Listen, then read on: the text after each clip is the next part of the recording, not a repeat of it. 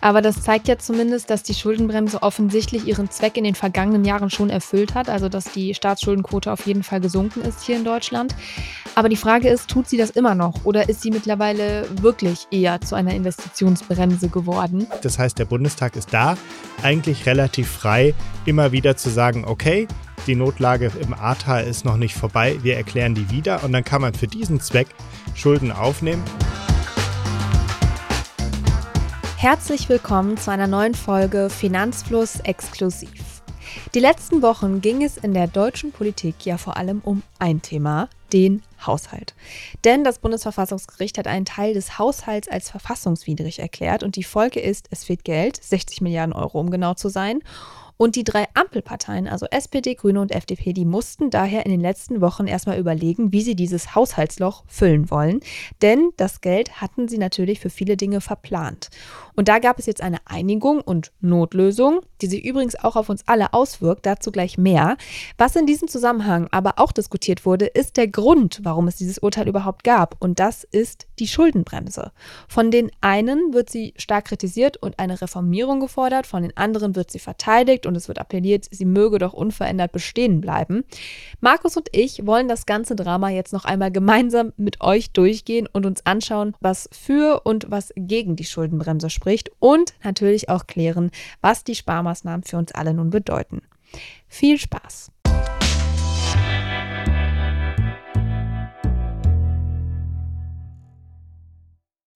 Bevor es weitergeht mit der Folge, noch ein kurzer Werbeeinspieler. Und zwar möchte ich euch den Sponsor der heutigen Folge vorstellen und das ist Weltsparen. Aktuell verzeichnen wir im Tages- als auch im Festgeld hohe Zinsen. Tagesgeld eignet sich beispielsweise für den Notgroschen sinnvoll aufzubewahren und Festgeld eignet sich, um mittelfristig hohe Zinsen zu sichern.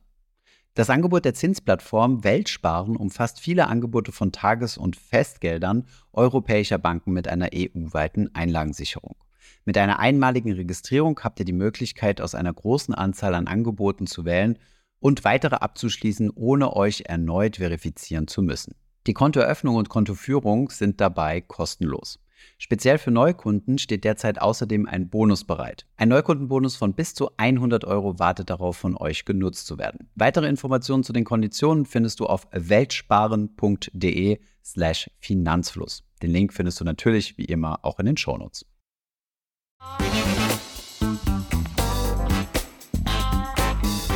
Hallo Markus. Hallo Jule. Habemus Haushaltseinigung. Ich wollte es unbedingt einmal so sagen, um meine Lateinkenntnisse nochmal rauszuholen. Hast du das Drama in den letzten Wochen um diese ganze Haushaltsgeschichte und die Schuldenbremse ja vor allem verfolgt? Ja, auf jeden Fall. Ich hatte unter anderem, wir hatten ja ein Video zum Thema, das ändert sich 2024. Mhm. Und eine Podcast-Folge auch.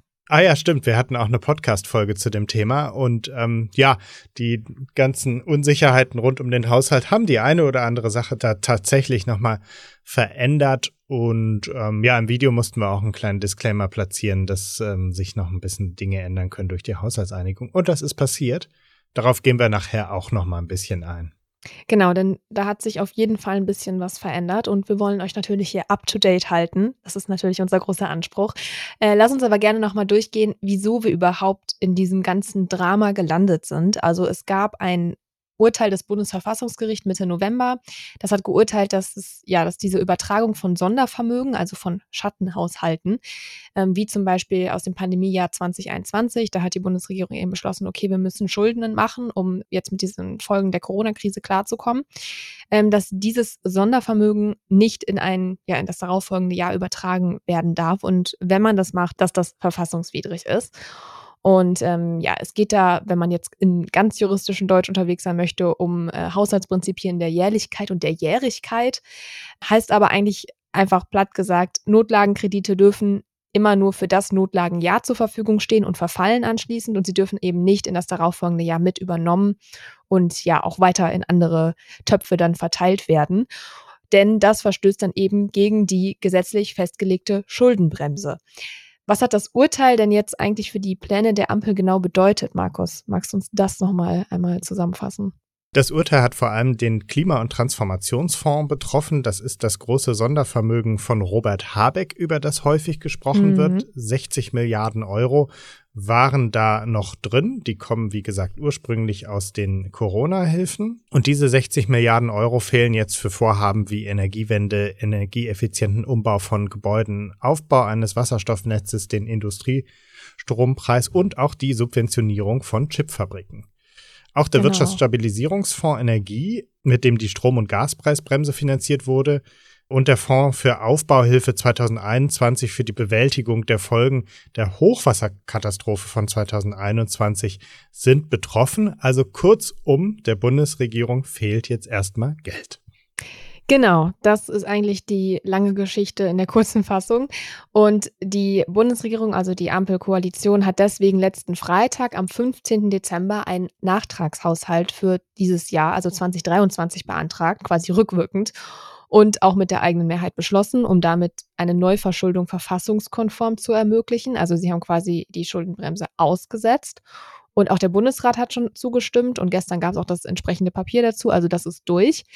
Und in diesem Nachtragshaushaltsentwurf steht jetzt eben drin, dass nun ja Mehrausgaben in Höhe von 460 Milliarden Euro vorgesehen sind. Das ist ein bisschen weniger als ursprünglich geplant. Und ähm, es gibt eben diese Neuverschuldung und die liegt bei etwa ja, 70 Milliarden Euro. Und ähm, das ist auch ganz interessant, denn man kann zwar im Rahmen der Schuldenbremse Schulden auf, also Kredite aufnehmen, aber immer nur bis zu einem bestimmten Anteil und zwar 0,35 Prozent des Bruttoinlandsprodukts. Und deswegen liegt diese geplante Neuverschuldung jetzt für dieses Jahr auf jeden Fall über dem, was eigentlich im Rahmen der Schuldenbremse möglich wäre. Und in Zahlen sind es sogar fast 45 Milliarden Euro, die da ja die Schuldenbremse überschritten wird.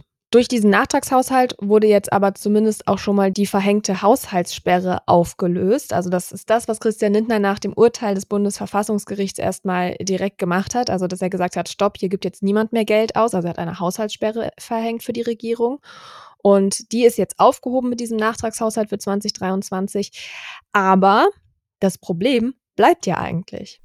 Richtig, selbst mit dem Nachtragshaushalt fehlt weiterhin Geld. Auf etwa 17 Milliarden Euro für 2024 wurde der Fehlbetrag geschätzt. Das heißt, die Ampel steht nächstes Jahr vor dem gleichen Problem. Im Klima- und Transformationsfonds sind es sogar insgesamt 60 Milliarden, die fehlen und davon 13 Milliarden allein 2024. Laut Olaf Scholz soll die Schuldenbremse 2024 aber eingehalten werden.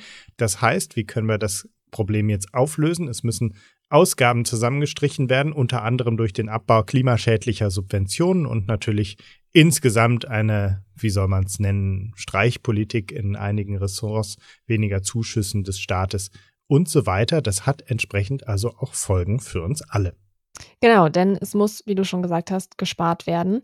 Und ähm, zum einen wurde deswegen ja auch schon die ähm, Startfinanzierung für die Aktienrente gestrichen. Darüber haben wir ja tatsächlich sogar in der letzten Podcast-Folge gesprochen, als wir darüber gesprochen haben, was sich fürs nächste Jahr ändert.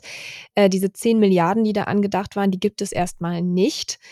Außerdem, du hast es gerade auch schon gesagt, umweltschädliche Subventionen wurden gestrichen und zwar die Steuererleichterung für Agrardiesel und die Kfz-Steuerbefreiung für land- und forstwirtschaftliche Maschinen. Da gab es auch direkt einige Proteste in den letzten Tagen. Außerdem ja, soll eine Plastikabgabe, die in der EU gilt, jetzt von den Herstellern selbst bezahlt werden. Das soll auch nochmal 1,4 Milliarden Euro sparen. Und es wurde schon der Umweltbonus für E-Autos ja, gestrichen, also die Subventionierung, wenn man sich ein E-Auto kauft, dass man dann einen bestimmten Betrag vom Staat als Zuschuss bekommt. Und zwar schon am 17.12. Und es war ziemlich plötzlich und ganz schön blöd für alle, die sich da erst in den kommenden Tagen noch drum kümmern wollten. Also kann ich aus eigener Erfahrung berichten, denn meine Mutter war, zum Glück habe ich am 17.12. mit ihr telefoniert und konnte ihr das sagen. Aber ich kann mir vorstellen, dass viele das irgendwie jetzt in den nächsten Tagen noch machen wollten und jetzt ganz schön blöd dastehen. Und genau, was noch gestrichen werden sollte, ist die Solarförderung. Also da wird es auch noch mal Abstriche geben. Was genau ist aber, glaube ich, so wie ich das jetzt verstanden habe, noch nicht so ganz klar. Insgesamt bedeutet das aber eben auch, dass gerade auch im Klima- und Transformationsfonds gekürzt werden muss. Und bis 2027 belaufen sich diese Kürzungen aktuell auf 45 Milliarden Euro. Das ist schon echt viel weniger als das, was man ja vorher eigentlich da geplant hatte. Und vor allem hat man ja super viel aus diesem Fonds auch finanzieren wollen. Also gerade alles Mögliche, was mit Transformation zu tun hat in der Industrie oder aber auch das Thema ähm, Heizungsaustausch. Und ähm, was zum Beispiel auch darunter fällt, was jetzt nicht mehr durch diesen Fonds finanziert werden soll, ist die Sanierung des Schienennetzes der Bahn. Und ich glaube, da sind wir uns alle einig, dass das auf jeden Fall passieren muss, dass da, dass da der Ausbau endlich mal passieren muss.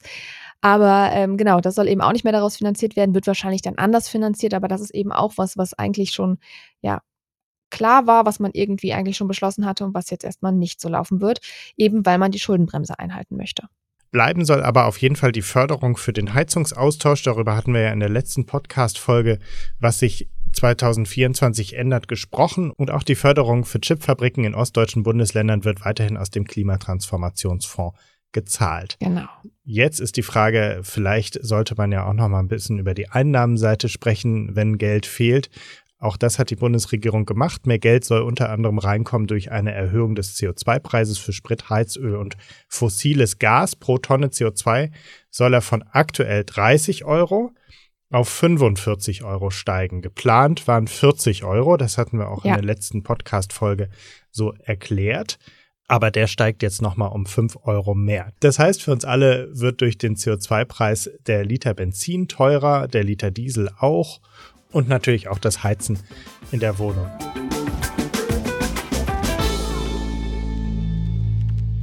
So viel also zu dem, was uns jetzt im nächsten Jahr erwarten wird an Einsparungen und auch Teuerungen dadurch natürlich. Was klar ist, ist, dass die Diskussion um die Schuldenbremse damit auch einfach zurück ist. Manche sagen ja, dass das Festhalten an der schwarzen Null, wie sie ja auch immer gerne genannt wird, dass man eben keine Schulden macht, dazu führen würde, dass viele notwendige Investitionen in der Zukunft jetzt eben nicht gemacht werden können, also gerade eben auch mit Blick auf diesen Klima- und Transformationsfonds und sie sprechen deswegen von einer Investitionsbremse. Die andere Seite sagt aber, es muss halt einfach gespart werden. Und Teile der SPD fordern zum Beispiel auch Steuererhöhungen, vor allem dann für reiche Menschen, um die Einnahmen des Staates zu erhöhen. Das ist aber mit der FDP jetzt aktuell nicht zu machen. Und auch Ökonominnen und Ökonomen streiten in dieser Debatte. Vielleicht klären wir aber erstmal einmal, weil wir haben jetzt schon ganz viel darüber gesprochen, was diese Schuldenbremse alles bewirkt und warum sie so einen großen Einfluss hat. Aber was ist die Schuldenbremse überhaupt und warum gibt es sie eigentlich? Die Schuldenbremse ist eine verfassungsrechtliche Regelung, die die Föderalismuskommission Anfang 2009 beschlossen hat, um die Staatsverschuldung in Deutschland zu begrenzen. Wir erinnern uns ja an verschiedene anderen Staaten in der Vergangenheit, die große Probleme mit Schulden hatten. Wir waren in Deutschland immer sehr stolz darauf, solche Probleme nicht zu haben und wollten das dann eben auch in die Verfassung schreiben. Das gilt für Bund und Länder seit 2011. Die Schuldenbremse verbietet die staatliche Neuverschuldung für die Länder komplett und beschränkt die Verschuldung des Bundes auf maximal 0,35 Prozent des nominellen Bruttoinlandsprodukts. Außerdem ist ein konjunktureller Finanzierungssaldo erlaubt, der im Aufschwung positiv und im Abschwung negativ ist und über eine bestimmte Formel ermittelt wird. Auf die Art kann man dann eben beispielsweise in der in einer Krise Konjunkturprogramme mhm. auflegen mhm. oder ähnliches. Die Staatsschuldenquote von Deutschland ging übrigens seit dem Höchststand von 82,5 Prozent im Jahr 2010, also bezogen auf das Bruttoinlandsprodukt, auf 66,4 Prozent im Jahr 2023 zurück. Und damit hätte Deutschland fast wieder das Maastricht-Kriterium der EU von maximal 60 Prozent erreicht, das aber, glaube ich, kaum ein Land in der EU einhält. Ja, ich glaube, da bist du vollkommen richtig mit dieser Einschätzung. Aber das zeigt ja zumindest, dass die Schuldenbremse offensichtlich ihren Zweck in den vergangenen Jahren schon erfüllt hat, also dass die Staatsschuldenquote auf jeden Fall gesunken ist hier in Deutschland. Aber die Frage ist, tut sie das immer noch oder ist sie mittlerweile wirklich eher zu einer Investitionsbremse geworden?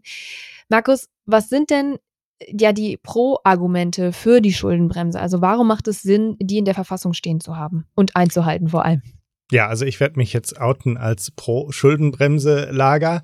Ich glaube, dass der Staat schon immer auf eine bestimmte Weise gezwungen sein muss, Prioritäten zu mhm. setzen. Ist er natürlich auch, wenn er Schulden aufnimmt, weil man natürlich dann auch über die Zinslast und so weiter nachdenken muss ich glaube, wenn man einem Staat, sagen wir mal, einfach seinen Haushalt verdoppelt und er plötzlich doppelt so viel Geld hat, dann hat man langfristig irgendwann wieder genau die gleichen Diskussionen. Also es, es wird alles Geld irgendwie schon seinen Weg finden und dann ähm, finde ich es richtig, dass es da eine gewisse Grenze gibt. Und ich finde, man hat das auch sehr gut in den Koalitionsverhandlungen am Anfang und jetzt in der Haushaltskrise bei der Ampelkoalition mhm. gesehen. Man hat es ja geschafft, sehr viele Diskussionen oder sehr viele Kompromissfindungen durch dieses Sondervermögen zu vertagen. Oh ja, es gab relativ stimmt. viele Wünsche und dann hat man gesagt, naja, komm, wir haben noch hier ein äh, Sondervermögen und dann können wir sozusagen unsere Uneinigkeiten mit Geld zuschütten. Und jetzt fällt das der Koalition natürlich auf die Füße und sie muss sich tatsächlich nochmal an den Tisch setzen und überlegen, was ist denn eigentlich unsere ja. Linie, was sind unsere Prioritäten und so weiter. Und das fällt denen massiv schwer. Ja, das war so ein bisschen die goldene Schatztruhe, möchte ich mal sagen. Also alles, was die Ampel irgendwie geplant hat, da hieß es immer direkt, okay, finanzieren wir mit dem Klima- und Transformationsfonds. Und ähm, deswegen hat man da schon teilweise immer, finde ich, wenn man sich sehr viel damit beschäftigt, Witze darüber gemacht. Und ja, zeigt ja, dass das vielleicht jetzt alles ähm, nicht so ganz gut durchdacht war.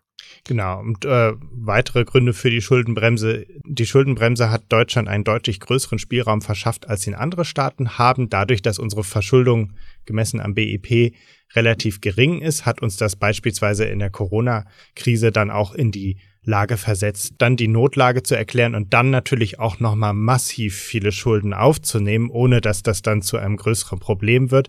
Die vergleichsweise niedrige Verschuldung sorgt natürlich auch für eine niedrigere Zinsbelastung und Deutschland bleibt auf die Art besonders kreditwürdig. Genau, das ist ja auch ein Vorteil, sag ich mal, für uns alle in einem Land zu leben, was eben nicht ähm, wie andere Länder äh, kurz vor der Staatspleite steht oder besonders hoch verschuldet ist. Das muss man ja auch mal dazu sagen. Was sind deine Argumente gegen die Schuldenbremse? Ähm, Genau, um es vorweg zu sagen, wir haben jetzt hier gar nicht in Good Cop, Bad Cop für die Schuldenbremse uns aufgeteilt, aber ähm, weil ich würde sagen, ich bin irgendwo dazwischen. Also ich würde auch sagen, dass sie ein sehr wichtiges Instrument ist, eben gegen so willkürliche Ausgaben einer Regierung. Also, dass man da eben, wie du schon sagst, Prioritäten setzt in dem, was man da plant und äh, sich auch dann entscheidet, was man, also was, was die wichtigsten Punkte sind, die man da irgendwie vorantreiben möchte in der Legislaturperiode. Aber ähm, ich finde, es gibt trotzdem auch Punkte, die eher dagegen sprechen, beziehungsweise vielleicht dann eher sogar wirklich in Richtung Reform der Schuldenbremse gehen. Also zum Beispiel eben, dass dieses Konzept von wegen, dass diese Notlage, die man erklären kann, dass die eben nur für ein Jahr gilt. Also, dass wirklich ab dem 31. Dezember quasi die Notlage vorbei sein muss und ähm, äh, ja, man dann wieder ab dem 1. Januar auf diese erlaubte Nettokreditaufnahme von diesen 0,35 Prozent des nominellen BIPs eben wieder ähm, springt. Weil so funktionieren ja Krisen einfach nicht. Das wissen wir alle. Wir haben alle jetzt äh, durch Corona das auch nochmal sehr deutlich gemerkt. Das ist nicht am Ende des Jahres vorbei gewesen. Das hat sich gezogen ähm, über Jahre. Ähm, auch gerade mit der Flut im Ahrtal, da sehen wir auch, das dauert lange, bis es wieder aufgebaut ist. Da entstehen vielleicht auch sogar nochmal neue Kosten. Und deswegen würde ich sagen, dass das vielleicht so konzeptionell ein Problem ist. Und wenn man dann eben jedes Jahr eine neue Notlage erklären muss, also natürlich wird das dann auch, also fragt man sich dann so ein bisschen, okay, ist das nicht irgendwie dann Quatsch, dass, äh, dass, dass, dass, dass, dass, dass man das, dass man diesen Weg immer gehen muss? Genau, und dann gibt es natürlich auch noch immer dieses große Argument, dass dadurch, dass es diese Schuldenbremse gibt, man eben nicht in Invest also nicht in die Transformation ähm, investieren kann oder eben grundsätzlich in Zukunftsinvestitionen, wie es ja immer so schön heißt. Das ist, glaube ich, auch ein wichtiger Punkt, weil wir wollen ja natürlich in Deutschland auch immer wettbewerbsfähig bleiben, wollen mit den anderen Ländern mithalten. Und wir sehen ja auch gerade so die USA, die haben mit ihrem Inflation Reduction Act da gerade was, oder gerade schon vor längerer Zeit jetzt schon wieder, ähm, was verabschiedet, womit sie sehr viel Geld in diese Transformation pumpen. Und das ist ähm, natürlich was, wo wir ja dann als Deutschland natürlich auch gerne mithalten würden, aber was uns dann eben nicht möglich ist durch die Schuldenbremse. Was aber natürlich auch nochmal dazu gesagt werden muss, so eine Reform der Schuldenbremse ist nicht ganz so einfach. Also dafür müsste dann eben das Grundgesetz geändert werden. Und dazu ist dann eine Zweidrittelmehrheit im Bundestag und im Bundesrat erforderlich. Das heißt, das könnte die Ampel auch nicht alleine äh, machen, sondern die bräuchten dann auch die Stimmen von CSU und CDU. Und die sind da gerade, glaube ich, nicht begeistert von, not amused. Ja, vielleicht noch ein Punkt zur Notlage. Man hat das gar nicht so in den Medien mitbekommen, aber tatsächlich hat die Koalition für den Haushalt 2023 die Notlage für das ATA nochmal neu erklärt. Das heißt, ähm, diese Jährlichkeit dass die Notlage immer nur für ein Jahr gilt, ist ja eigentlich gar nicht so ein Problem. Und auch das Bundesverfassungsgericht hat in seinem Urteil nochmal sehr klar gemacht, dass es keine Auflagen gibt dazu, wie man sich die Argumente für eine solche Notlage zurechtlegt. Das heißt, der Bundestag ist da eigentlich relativ frei, immer wieder zu sagen, okay, die Notlage im Ahrtal ist noch nicht vorbei, wir erklären die wieder und dann kann man für diesen Zweck Schulden aufnehmen, für einen anderen Zweck aber eben nicht. Das äh, finde ich eigentlich eine relativ flexible Regelung, aber ja, man muss sich natürlich dann immer erstmal der öffentlichen Diskussion stellen, hey, wie könnt ihr genau. denn schon wieder eine Notlage erklären? Ist das nicht irgendwie jetzt auch ein bisschen Missbrauch von diesen Regelungen? Genau, also ich glaube, das ist genau das Problem, dass es technisch möglich ist, keine Frage, aber es ist immer dann die Frage, was daraus gemacht wird. Und Olaf Scholz hat ja eben schon gesagt, keine Schulden, also er möchte die Schuldenbremse einhalten für, für 2024, aber er hat auch gesagt, wenn wir der Ukraine noch mehr ähm, finanzielle Unterstützung ähm, zustehen müssen, dann wird er auch da wieder die Notlage erklären und das dann eben auch wieder mit, der, mit dem Angriffskrieg in der Ukraine ähm, argumentieren oder begründen. Und das ähm, zeigt natürlich, klar, die Möglichkeit ist da, aber es wird natürlich dann auch politisch genutzt, sage ich mal, und ähm, ist, glaube ich, dann, äh, sorgt dann immer wieder für die gleiche Debatte am Ende. Vor allem könnte man dann auch sich fragen, warum gab es dieses Jahr nicht diese Notlage, nächstes Jahr dann wieder, also im Hinblick auf Ukraine und so weiter.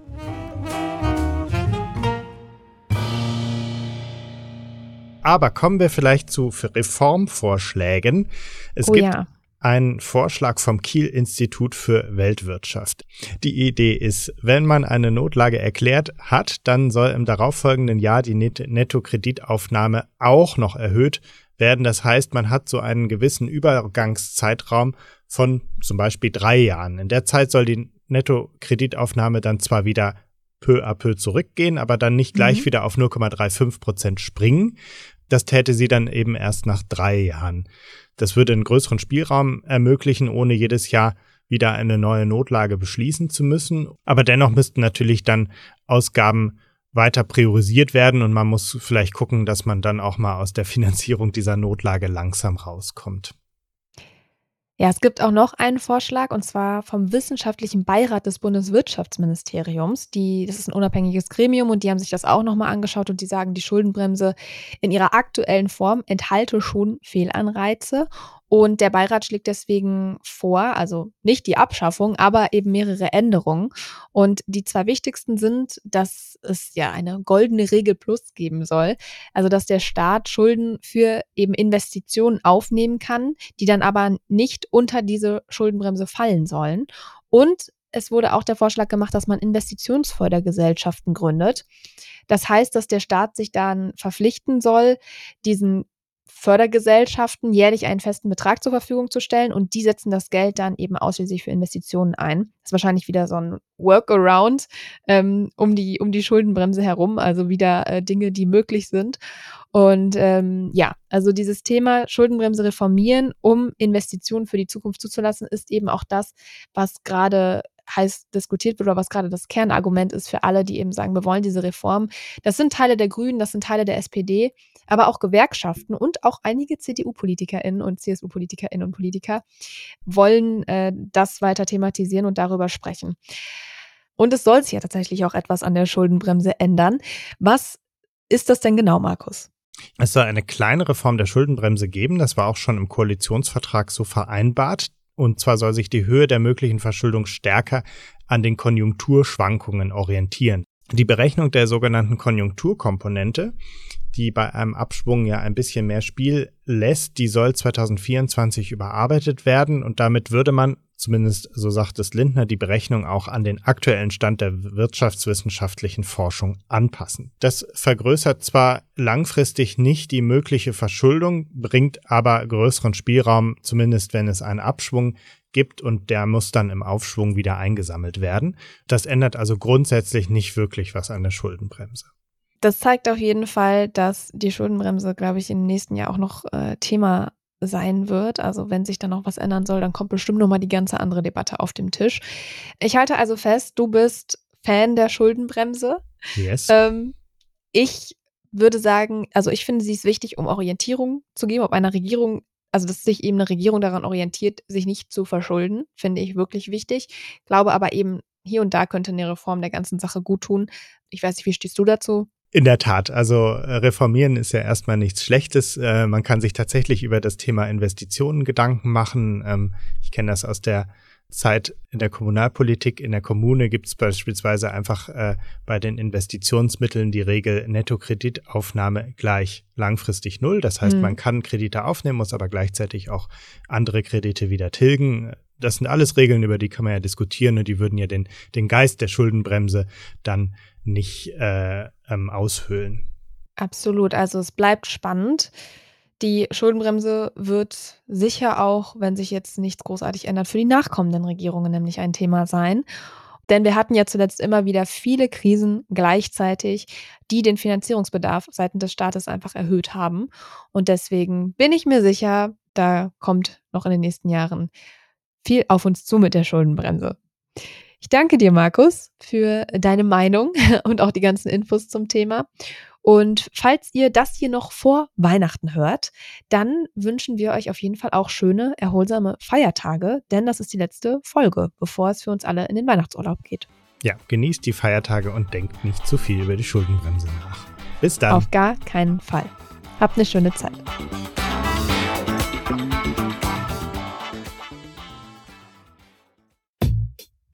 Das war's schon wieder mit dieser Podcast-Folge. Ich hoffe, sie war interessant für dich und du konntest vielleicht sogar etwas Neues mitnehmen. Wir freuen uns sehr, wenn du die Folge mit deinen Freundinnen, Kollegen und Bekannten teilst.